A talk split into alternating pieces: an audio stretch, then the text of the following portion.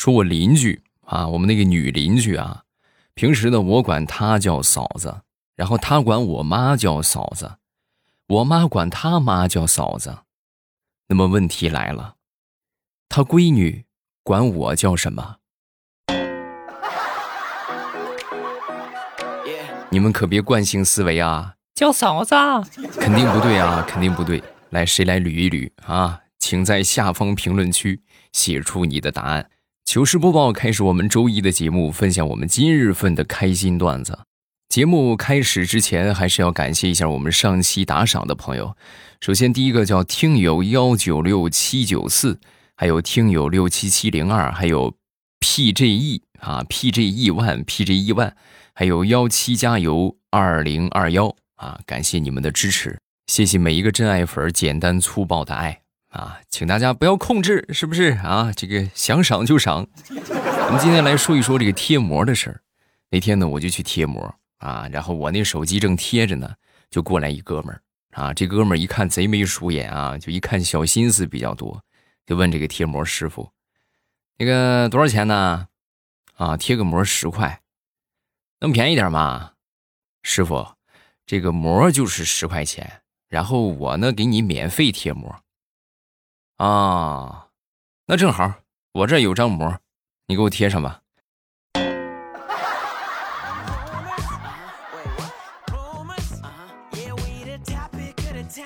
现在这个年轻人呐，真是理解不了啊！说我们公司一个小伙吧，刚来上班那几天啊，前几天几乎每一天。他都会租上那么一辆小跑车，然后开着这个小跑车去上班。那一看是不是这有实力呀？啊，好多女生一看，哎呀，开着小跑车去上班，然后就主动就跟他交流啊。那这个交流的女生多了之后，那咱们就是不是择优录取，挨个挑选呗？啊，最后选来选去啊，选到了一个就他比较心仪的一个对象啊。这个对象呢，没有什么别的优点，就是家里边特别有钱。那后来呢？他就每天都租，每天都租，那就是一项挑费，对吧？已经选出来了，就没必要每天都租了。然后呢，就骗他这个女朋友，就说：“那个家里边啊，不让这么张扬啊，老是开跑车的话太高调了。就说上班要有个上班的样子，以后我上班我就只能骑电驴了。”啊，说完之后，他女朋友当时一听，也很乐意，是吧？哎，行啊，啊，我看中的不是你的家庭，我看中的是你这个人。然后他女朋友就同意了，然后他就每天骑着电驴，载着他这个一百八十斤的女朋友啊！你们是想象不到！咱说电动车是吧？他这你就是再结实，他也扛不住三四百斤呢，对不对？天天这么三四百斤，从公司往他这个出租屋里边这么来回倒，不到一个月的功夫，他硬生生的骑坏了两辆电动车。后来他就一算，哎呀，这还。这还不如去租跑车省钱呢。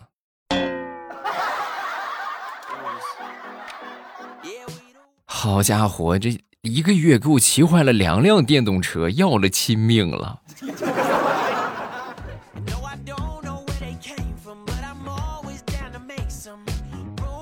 临近年底，各行各业啊任务都特别重啊。你像我们这个行业也是一样，每天哎呀忙到很晚啊，就挺累的。然后呢，也是休息不好啊。那天呢，就无精打采。无精打采之后呢，我媳妇儿当时就问我：“你这最近怎么回事啊？”哎，我说别提了，最近事儿太多了啊，每天也休息不好啊，就挺烦躁的。然后呢，我媳妇儿当时说：“啊，那我你别别别烦躁，老公，我给你打打气啊。”刚说完，旁边我闺女听见了，默默的跑到屋里，拿出了一个打气筒：“爸爸，别气馁，我给你打气。”你你的打气孔在哪儿？我给你打点气。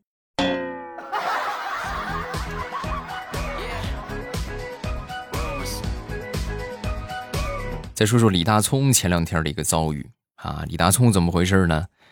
他那个班花啊，想当初在上初中的时候，就是一直追求的班花没追上，然后主动就给他发消息啊，发消息就说：“那个我今天心情不大好，有点喝多了。”我能去你们家吗？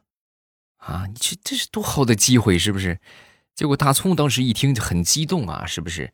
当时就可能考虑的有点多了啊。你是大晚上一个人不安全，然后他脱口而出：“哎呀，这大晚上的，你一个人在外边也不安全。你这样，我给你转五十块钱，你上附近的旅店，你去凑合一晚上吧。啊，你别来找我了。事后是顿足捶胸啊啊！你说我是不是脑子有屎啊？我怎么能说这样的话？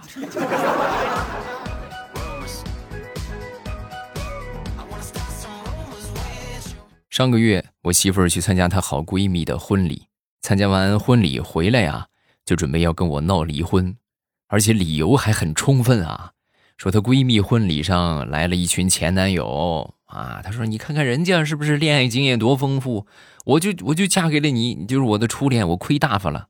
我说媳妇儿，那那你怎么样你才觉得不亏呢？那不亏呢，就是咱们离婚，离婚之后呢，我出去上外地玩两天，然后回来咱们再结婚。你这样，你不就是我的前男友了吗？我不就算和前男友结婚了吗？媳妇儿，你这个思路我真是很佩服你啊啊！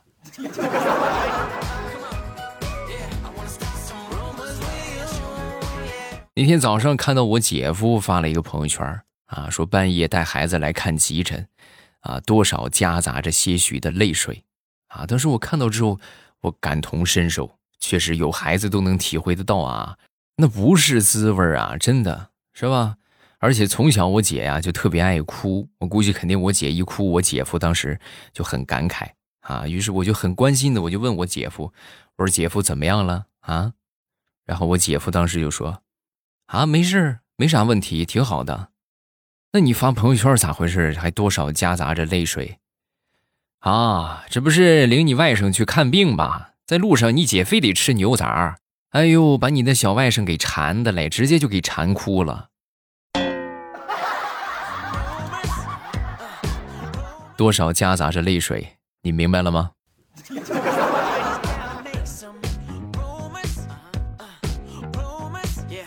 上个星期，我媳妇儿在家里边蒸包子。啊，刚刚学的，然后蒸了包子之后呢，这个卖相啊，看着还行啊，但是就是不知道这个味道怎么样啊。刚蒸完了啊，晾了晾，然后呢，正好小狗也闻着味儿了，闻着味儿之后摇着尾巴就过来了。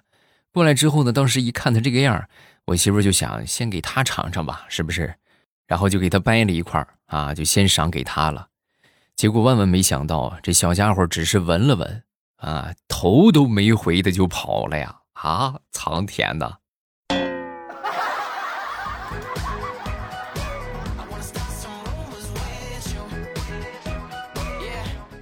说我一个表妹吧，表妹呢是做设计的，平面设计。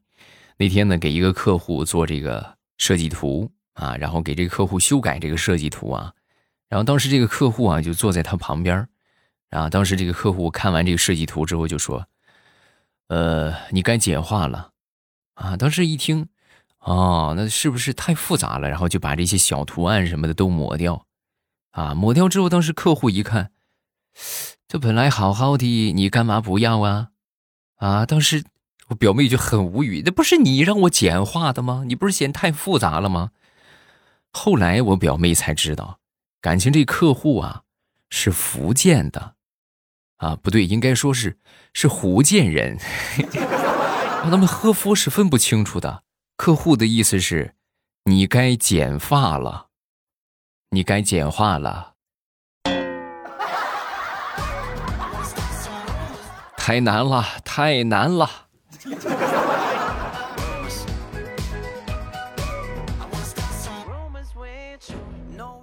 说李大聪吧，李大聪是一个资深的老韭菜啊。那天他他小姨子呀。就跟大葱就说那个什么，你要不你带着我也炒股吧？啊，很早之前的事了，那炒就炒呗，是吧？我买啥你买啥呗。然后就就让他小姨子跟着他买啊，推荐了几只股票。然后前两天啊，他小姨子突然就给他发消息，就问他那个啥，嗯，你说我是不是该补仓了？当时大葱顿时就傻眼了，因为他给他推荐的那几只股票啊，已经早就卖出去了，早就抛了。啊，现在那个那个股票可以说是已经亏损达到百分之八十，然后他就过来找我，未来你说这怎么办呢？那这还怎么办？那你出去躲两天呗，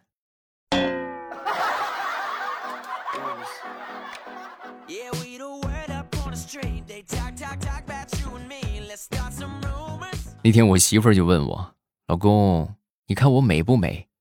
我说：“那还用说吗？倾国倾城，闭月羞花，腰肢动人，体态绝美。”我媳妇儿一听，当时就怒了，啪就给了我一个巴掌。我说：“你这干什么？我夸你，你还打我啊？”说完，他就说：“你说的是我吗？啊，这有一条是我的标准吗？我自己什么样，我还不知道吗？你说，老实交代。”你说的是哪个小妖精？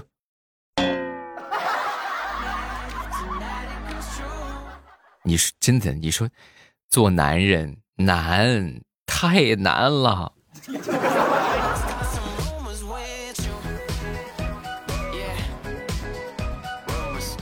前两天我一个同事啊，就跟我说呀，我刚买了一块手表啊，戴着手表，他就说我太高调，就教育我。你呀，太高调了啊！你有必要这个样吗？低调一点啊！我听完他说之后呢，我当时就说：“我说那你这么说我，你看你自己，你那么大金链子，你还露外边吧？你你为什么不把金链子藏秋衣里边？”说完之后，他就说：“你懂什么啊？你懂什么？我秋衣里边还藏了一条呢。”说完，他从秋衣里边掏出了一条更粗的金链子，看见了没有？我这就叫低调。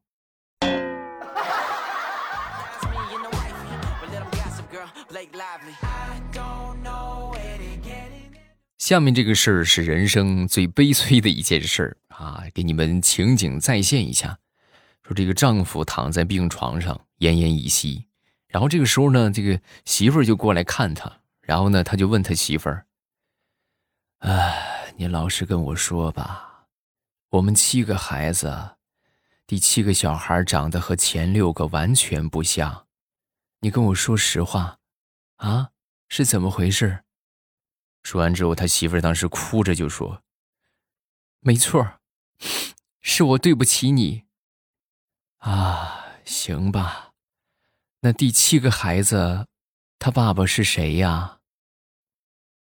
是你呀。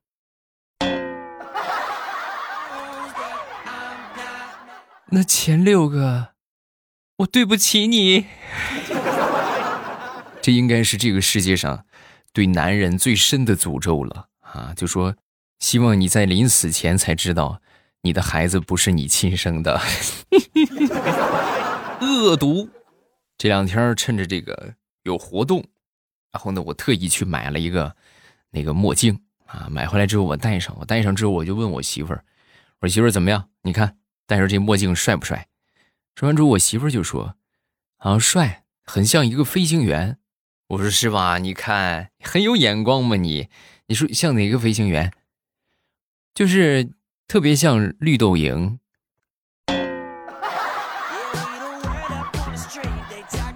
苍蝇啊！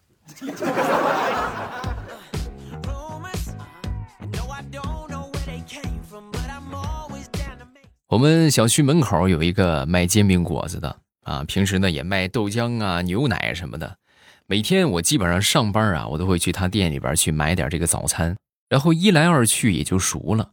熟了之后呢，那天早上我又去，去了之后呢，我发现居然没开门啊！没开门之后，我就给他打电话，我说那什么，这都几点了，你怎么还不开门做生意啊？啊，我快点，我上班等着吃早饭呢。啊，说完之后，这个老板当时就说。大哥呀，我只是个开早餐店的，我今天我不想开门，我就想睡个懒觉。你说你这每天像领导查岗一样，怎么我迟到了你还得扣我工资是咋的啊？你就不能换个早餐吃吗？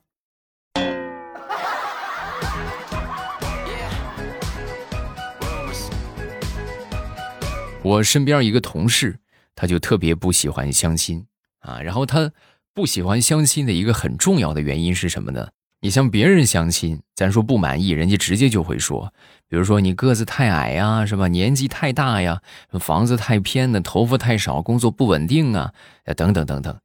但是每回他去相亲，人家拒绝他的理由一般都是：你很好，但是我们不合适，我现在还不想谈恋爱。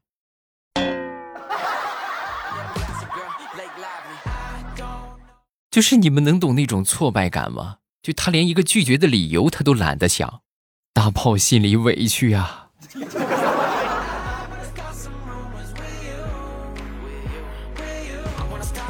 说一个大学的女同学，挺可爱的一个妹子啊，但是胆儿特别小，平时自己都不敢出去走夜路啊。然后有一回呢，就是他们这个舍友们啊，就是该和男朋友出去逛街的逛街，该出去看电影的看电影，就她自己一个人在宿舍。当时他就想，那你们都出去了，多没有安全感呢？我是不是？然后他就弱弱的问他们这些舍友：“你看你们出去的话，你们能不能留一个人在我旁边，是吧？哪怕你留个会动的东西在我旁边，我也能有安全感呀。”然后他们几个舍友想了想，就把宿舍里边的风扇。调成了摇头模式，然后就下楼约会去了。行了，这会动的啊，你这个有电风扇陪你，你就不怕了吧？是不是？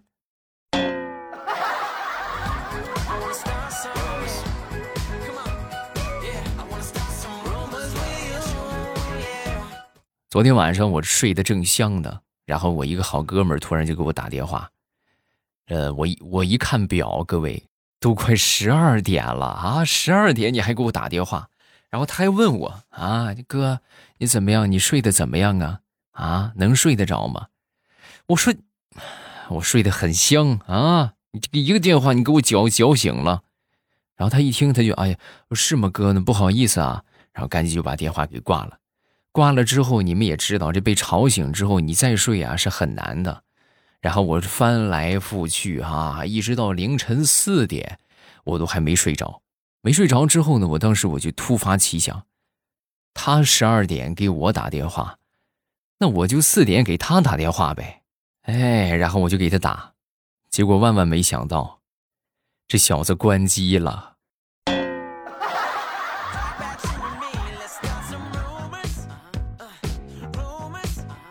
每当到了冬天的时候，这个姑娘们呢都喜欢穿那些露腿的呀，是不是？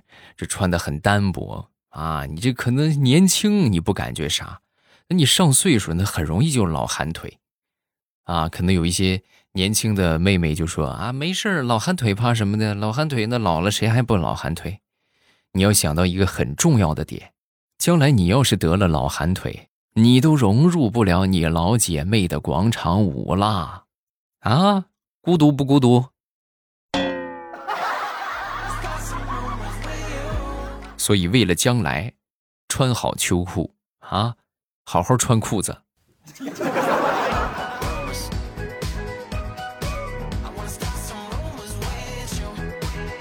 好，段子分享这么多，下面我们来看评论。首先来看第一个，叫微凉。他说：“还有一个画饼高手，你没有说，那就是男人给女人画饼画的得心应手。这个我觉得是两方面的问题，对吧？人家再画，你也得信呢，是不是？你不能说你你咱说找了个男朋友是吧？他就一个月两千块钱的工资，然后他跟你说我下个月给你买别墅，你信吗？你信你就是个傻子，是不是？所以说呀，脑子是个好东西啊，大家。”一定要拥有，好不好？下一个叫无聊的人，挺喜欢的，也关注好久了。之前没时间用手机听，所以一直在用小度听啊。可以，你们拿什么听都行啊。但是你们如果说想听我的小说，那你们就够呛了啊。小说的话，只能通过喜马拉雅来收听啊。你们反正就是我建议大家都去下载一个喜马拉雅，然后呢，下载上之后呢，登录一下。登录完了之后呢，给我点上关注，然后呢，点我的头像进主页，喜欢听什么点上订阅就可以啦。下一个叫 Love 陈，好吧，我再给你说个事儿，真的想起来就特别好笑。那天和我朋友去吃酱骨自助，吃到一半的时候，我朋友拿了一盘海参就过来了，嘴里念叨着这么大的海参，我平时都很少吃，得多吃点然后他就乐呵呵的把这海参放锅里，然后定睛一看。我就问他：“你拿这么多魔芋做的海参干什么？”啊，然后他就说：“哎，这是魔芋啊，怎么长得那么像海参？”这不是最重要的，最重要的是这个店里边标识明明白白的写着：“浪费两百克以上要收钱。”所以你们永远想象不到，我是已经吃饱了，又硬生生的吃了好多魔芋。一说这自助餐，好多人老是有一种幻想，就是特别希望能够把这个本儿给吃回来啊。那么我可以很负责任的跟你说，你吃不回来啊！人既然敢干这个生意，是不是？人就充分的考虑到了，就这个其中的盈亏关系，肯定是赚钱的啊！当然也肯定会有那么极少数就是特别能吃的，能吃回本儿啊！但是大多数他是吃不回本儿的，而且你们去吃自助都知道，除非特别高端的自助，是吧？就是咱说最最起码也得三九八一个人吧。是吧？三九八、五九八、六九八，甚至更往上的这些自助，可能会有点真东西。你像那种什么四十九自助啊，什么九十九自助啊，你哎呀，你们就吃就得了，其他的别想啊，想你就吃不下去了啊。大家有什么想说的，下方评论区留言，我都会第一时间分享大家的留言啊。然后不管是好玩的事情啊，有意思的段子啊，都可以发到评论区。然后觉得段子不够听，大家可以来听我的小说。小说收听的方法就是点击我的头像，进到主页，然后主页里边呢有这个专辑叫有声书的专辑啊。大家看是看哪个喜欢哪个，然后订阅上，订阅上之后，然后听就可以了啊，保你听到爽。耳边一台大戏，千万别错过啊！今天咱们就到这儿，咱们周三见。我在小说的评论区。和你保持互动，来玩啊！喜马拉雅，听我想听。